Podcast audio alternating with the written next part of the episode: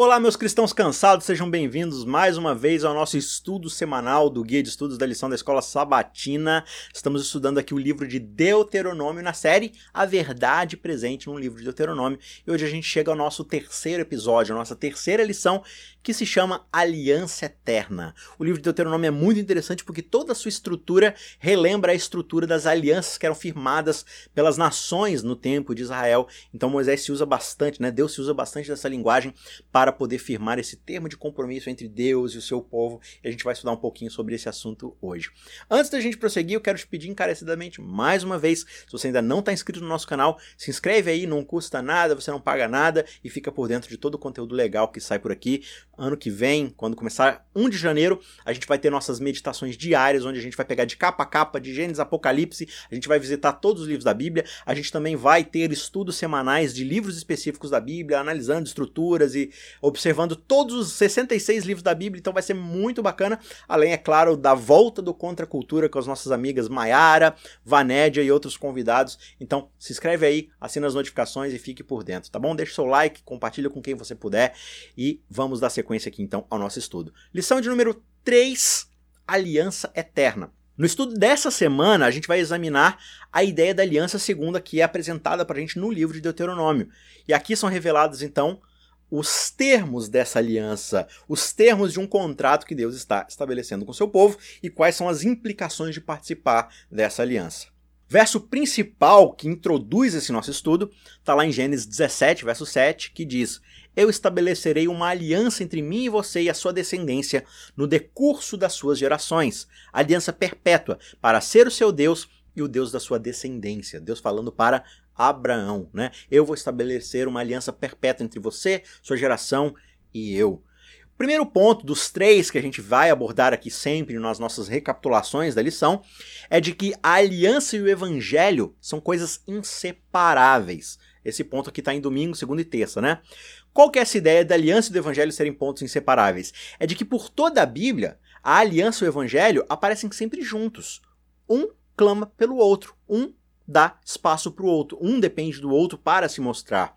Né? A aliança se mostra dentro desse conjunto de regras, de compromissos, e o evangelho se mostra quando desesperadoramente nós percebemos que não fomos fiéis a essa aliança e que Deus está cumprindo o seu propósito na aliança e também o nosso propósito que nós deixamos para trás na aliança. Então isso se mostra através das lentes do evangelho. Né? Então, desde o início, a verdade central que a gente observa na aliança é de que o evangelho nos apresenta a salvação somente pela graça, mediante a fé. Aquilo que a gente só vai ver lá no Novo Testamento, na verdade já está aqui no Antigo Testamento, com outras palavras, com outros símbolos, com outras sombras, digamos assim, mas está presente aqui já na aliança, né? Paulo fala o seguinte lá em Romanos 4, versos 1 a 3. Que diremos então a respeito de Abraão, nosso pai segundo a carne? O que foi que ele conseguiu? Porque se Abraão foi justificado por obras, ele tem do que se orgulhar, porém não diante de Deus Pois o que diz a Escritura? E aí, Paulo, lá em Romanos, cita Gênesis 15. A Escritura diz: Abraão creu em Deus e isto lhe foi atribuído para justiça. Então, olha que interessante. Lá em Romanos, Paulo está citando um trecho do Antigo Testamento que fala de graça, de evangelho, de justificação pela fé. Abraão foi considerado justo, a justiça foi atribuída à conta de Abraão. Por quê? Porque ele creu em Deus, porque ele obedeceu a Deus mediante a fé como fruto, como resposta a essa confiança que ele depositou em Deus. Ele foi considerado justo e a partir daí ele passa a obedecer a esse Deus. Ele passa a obedecer e a cumprir aqueles requisitos dessa aliança. Então o evangelho precede toda e qualquer possibilidade de nós sermos justos diante de Deus. Essa mensagem nos é revelada e por causa disso nós somos colocados diante desse relacionamento de aliança, de obediência e de santificação com Deus. Né? Quando Deus dá a sua lei para Israel, em qual contexto? É posterior ao evangelho da libertação do Egito. Vejam como eu vos libertei da escravidão do Egito e vos trouxe até aqui. Agora, para permanecer nesse relacionamento comigo, eis o que vocês farão. E Deuteronômio também prossegue dentro dessa linha, né? Olha, eu trouxe vocês até aqui durante 40 anos no deserto, os pais de vocês foram escravos. Agora, porque vocês confiaram em mim, mediante a fé, de todas essas promessas que eu cumpri e vou continuar cumprindo, então agora vocês vão entrar nesse relacionamento de aliança para comigo. Então, essa verdade central da salvação pela fé ela de forma alguma vai negar o papel da lei de Deus. São coisas diferentes, mas elas são complementares. Por quê? Tanto na aliança quanto no evangelho, a gente vê que existe sim um lugar para a lei ali, que não é destruída, ela não é invalidada, muito pelo contrário, né?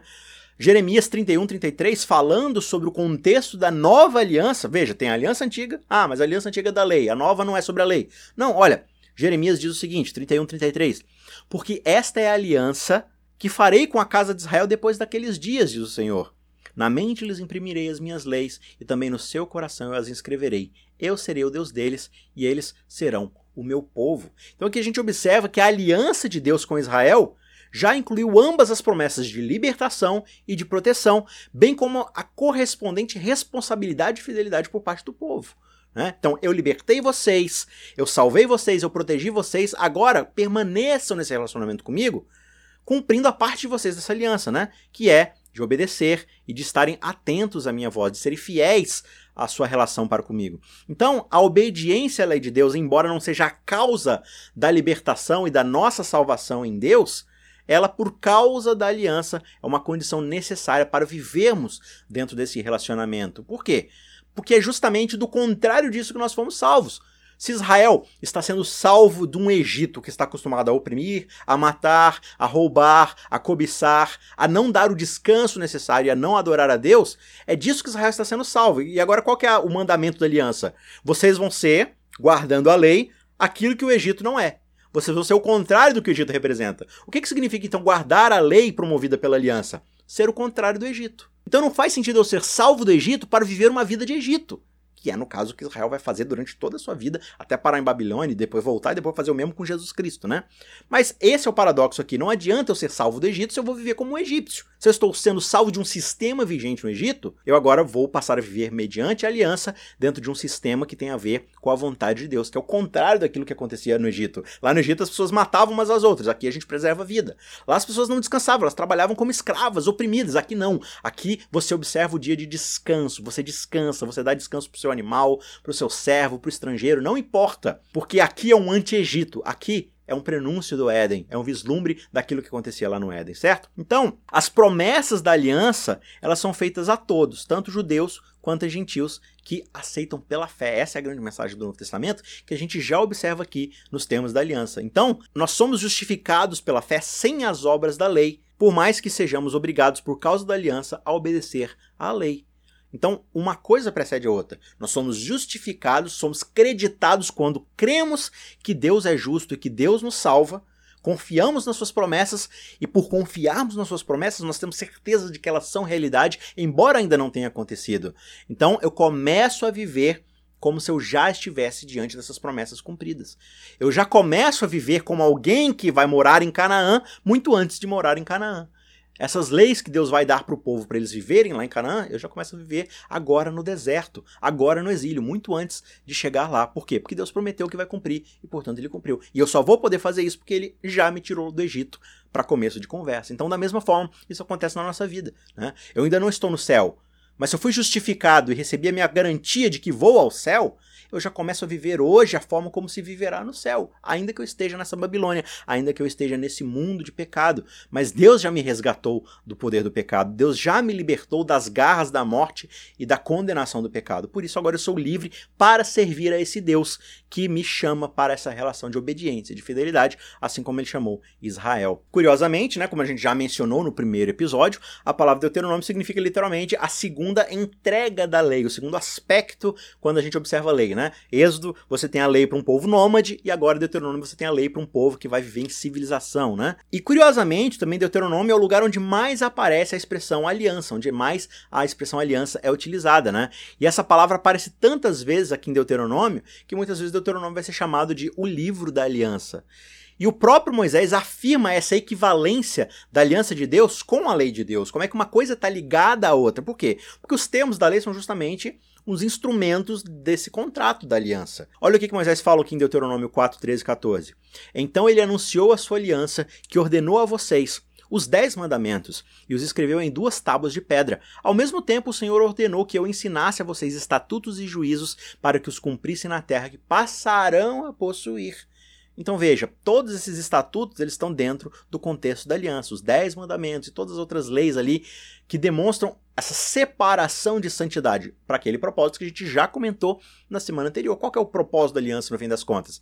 A gente se relaciona em fidelidade a esse Deus que já nos salvou, que já nos redimiu, para que permaneçamos numa relação de santidade para abençoar as outras nações que ainda não foram redimidas, que ainda não foram restauradas. Por quê? Porque elas vão olhar para a gente, elas vão observar o que acontece quando me relaciono com Deus e vão desejar, almejar essa mesma relação, esse mesmo tipo de relacionamento. Então a gente pode ver que no plano de libertação de Deus, ele espera uma resposta de obediência fiel ao seu povo, para que esse plano continue. Então os caminhos apontados pela lei são justamente aqueles opostos à condição em que nós vivíamos antes de sermos libertos. Né? Eu saio do Egito, sou liberto do Egito para agora viver de forma diferente das condições que eu vivia no Egito. Então não faz sentido eu voltar a repetir e voltar a viver da forma como eu vivia no Egito. Isso leva a gente ao segundo ponto, que é um ponto que a gente já comentou um pouco lá no primeiro episódio, na primeira lição, que é a ideia de que a distinção entre o mundo e o povo de Deus é boa tanto para o povo de Deus quanto para o mundo. Né? Então a distinção é boa para o mundo e para o povo de Deus. Por quê? A gente estudou lá anteriormente que a igreja de Deus é chamada para fora, ela é retirada do contexto do Egito, do contexto da Babilônia, que é justamente esse o contexto da palavra igreja, né, eclésia, chamado de fora, chamado para fora desse contexto. E isso então é essencial para que o povo de Deus mantenha a sua fidelidade. Por quê? Porque justamente a distinção do povo de Deus num caminho de santidade, num caminho de fidelidade, é justamente o caminho que o Senhor proporciona e procura para inspirar os ímpios a se desviarem dos seus caminhos. Obviamente isso vai acontecer pela ação do Espírito Santo na vida dessas pessoas. Mas qual que é a grande ideia aqui desse povo da aliança? Desde que o ser humano caiu e foi exilado do Éden, tudo que a gente conhece é o modelo de vida, é a filosofia de vida do Egito, da Babilônia, dos cainitas. Então Deus está chamando um homem, Abraão, para formar uma nação, Israel, que vai apresentar um modelo de vida, uma filosofia de vida, um jeito de se viver diferente, que é aquela que se lembra, que remete ao Éden. Para que agora as pessoas em pecado possam distinguir entre dois modelos, duas filosofias de vida: a do mundo, a de Babilônia, a do Egito e a do Éden, e a da aliança, e a do relacionamento com Deus. Então essa é a ideia, você tem agora um estudo de caso para que as pessoas saibam essa distinção. Agora, se o povo de Deus é igual ao povo do mundo, se Israel é igual à Babilônia, se o Éden, de certa forma, é igual ao Egito, então não há distinção, então é tudo a mesma coisa. Então por que, que eu vou escolher ser diferente? Então a aliança parte do propósito de Deus de abençoar essas outras nações a também entrarem nesse novo modelo de vida que Deus está proporcionando a Abraão e a Israel. Né? Então esse que é legal, é esse estudo de caso onde Deus vai demonstrar com sucesso o que isso vai acontecer. Obviamente que isso não acontece com Israel, mas de certa forma dá certo. Por quê? Apesar de Israel, com todas as suas chances e benefícios, ter rejeitado todas as misericórdias divinas, lá na frente Deus ainda vai dar um jeito de cumprir a sua aliança através do Evangelho, através da misericórdia da sua graça. Por isso de novo, Evangelho e aliança estão ali totalmente conectados, né? Veja o que está escrito aqui em Deuteronômio 26, verso 16 em diante. Hoje o Senhor seu Deus ordena que vocês cumpram estes estatutos e juízos. Portanto, vocês devem guardar e cumpri-los de todo o seu coração e de toda a sua alma Hoje vocês declararam que o Senhor será o seu Deus e que vocês andarão nos seus caminhos e guardarão os seus estatutos, os seus mandamentos e os seus juízos, e que darão ouvidos à sua voz.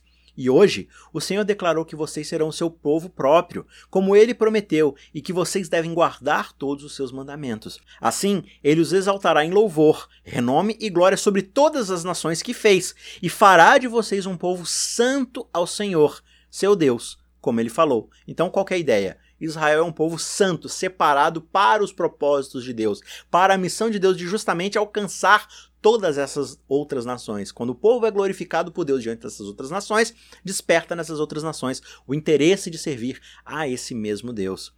Lá em Profetas e Reis, página 289, Eliante comenta: Os princípios apresentados em Deuteronômio para a instrução de Israel devem ser erguidos pelo povo de Deus até o fim do tempo. A verdadeira prosperidade depende da continuidade de nossa relação de conserto com Deus. Nunca podemos nos permitir compromisso de princípio fazendo aliança com os que não o temem. Há o constante perigo de que cristãos professos venham a pensar que, para exercer influência sobre os mundanos, necessitam conformar-se até certo ponto com o mundo. Mas, embora tal conduta possa parecer como propiciando grandes vantagens, acaba sempre em perda espiritual. Então, não estou falando que você deve romper relacionamento com as pessoas que não servem a Deus, mas a gente não deve se rebaixar a um nível onde nós nos tornamos a mesma coisa. Nós fazemos tudo o que eles fazem, pensamos como eles pensam, agimos como eles agem, trabalhamos, estudamos, vivemos, nos relacionamos da mesma forma. Qual que é a diferença então? Qual que é o contraste? Onde está essa demonstração de que existem caminhos diferentes. Então a gente deve se estender a mão, alcançar, buscarmos esse relacionamento de restauração, mas firmes no propósito dos princípios que nós já estabelecemos, mas firmes nos propósitos que Deus já estabeleceu mediante a sua aliança. Terceiro e último ponto é de que a profundidade do amor de Deus é difícil de descrever. Então, como é que você demonstra todo o caráter de Deus através do seu amor? O amor, às vezes, é uma palavra muito abstrata e a gente precisa de concretude, de coisas mais concretas, inteligíveis para nossa linguagem, para entendermos de fato essa ideia de amor. Então, o que, que vai acontecer? Deus vai se revelar para o seu povo, para as suas criaturas, numa linguagem que eles possam entender. Então, por exemplo, várias pesquisas bíblicas já mostraram que essa linguagem da aliança que a gente observa em Deuteronômio ela estava presente em todas as outras nações. Cada nação tinha sua aliança, né? Suzerano e vassalo. A gente teve uma lição aí, um, alguns trimestres atrás, sobre todo esse contexto da aliança, mas é uma linguagem que o povo facilmente reconhecia. Por quê? Porque era a linguagem que eles estavam acostumados no dia a dia. Então Deus, de certa forma, vai rebaixar a sua comunicação para que o povo possa entendê-lo. E existem várias outras linguagens aqui com as quais Deus trabalha. Só em Deuteronômio, por exemplo, você tem Deus considerando seu povo como filhos de um pai atencioso, né? lá em Deuteronômio 8, 14, 32. Deus os chama de metal precioso sendo refinado, em Deuteronômio 4, 20. Ele chama o povo de a própria porção e herança do Senhor várias linguagens que ele usa para demonstrar, para descrever esse relacionamento de amor, a forma como Deus deseja tratá-los nessa restauração, nessa redenção, nessa libertação. Por mais que seja limitada pela linguagem humana, essa é a amplitude do amor de Deus, um Deus infinito, um Deus superior, um Deus universal, um Deus ilimitado que se restringe para ser entendido, compreendido e para que possamos nos relacionar com ele. E é sobre isso, por exemplo, que Paulo vai descrever essa amplitude desse amor, desse relacionamento lá no Novo Testamento, em Efésios 3, 17 e 19, quando ele diz: E assim pela fé, que Cristo habite no coração de vocês, estando vocês enraizados e alicerçados em amor. Isto para que, com todos os santos, vocês possam compreender qual é a largura, o comprimento, a altura e a profundidade e conhecer o amor de Cristo que excede todo entendimento, para que vocês fiquem cheios de toda a plenitude de Deus. Que verso maravilhoso! A altura, o comprimento, a largura e a profundidade. É 4D o negócio aqui. Né? É maravilhoso esse amor, porque esse amor demonstra um Deus capaz de ir ao limite para se relacionar conosco, para nos redimir, para nos restaurar. Então, quando a gente pensa na obediência que é exigida de nós dentro da aliança, tudo é muito pequeno, tudo é muito ínfimo diante daquilo que Deus fez para nos alcançar. E mesmo assim, todas essas tarefas, por mais ínfimas que sejam, diante dessa comparação, ainda são todas revertidas em nosso favor, como o livro de Deuteronômio coloca. São bênçãos, são vida para que vivamos. Obedecer a Deus e demonstrar fidelidade é trilhar um caminho de vida, de bênção, pela própria natureza daquilo que ele pede de cada um de nós certo? E para a gente concluir, eu quero ler aqui um comentário bíblico adventista, volume 6, na página 1199, que diz o seguinte: O espírito de escravidão é gerado por se procurar viver de acordo com a religião legalista, pelo esforço de cumprir as reivindicações da lei em nossa própria força. Há esperança para nós apenas ao nos colocarmos sobre a aliança abraâmica, que é a aliança da graça pela fé em Cristo. O evangelho pregado a Abraão, por meio do qual ele teve esperança, foi o mesmo que é pregado a nós hoje, por meio do qual temos esperança. Abraão olhou para Jesus, que é o autor e consumador da nossa fé. Que essa mesma fé o Espírito Santo coloque dentro de você que essa fé possa florescer, para que você entre dentro desse relacionamento de obediência, de fidelidade, não para alcançar méritos diante de Deus, mas como uma resposta de amor, de alguém que deseja ter vida por causa de uma vida que lhe foi dada, que lhe foi doada, mediante a graça que Jesus Cristo nos ofereceu quando ele se ofereceu por nós naquela cruz. Não se esqueça de se inscrever no nosso canal, de compartilhar esse conteúdo com seus amigos, de deixar o seu joinha e a gente se vê na semana que vem para mais um estudo. Abração, tchau, tchau! Ajude o Cristãos Cansados a continuar produzindo conteúdo de qualidade. Você pode nos ajudar fazendo um pix de qualquer valor para o e-mail isaacrf@gmail.com. I S A Q U E R F@gmail.com. O link também está na descrição. Muito obrigado e que Deus te abençoe.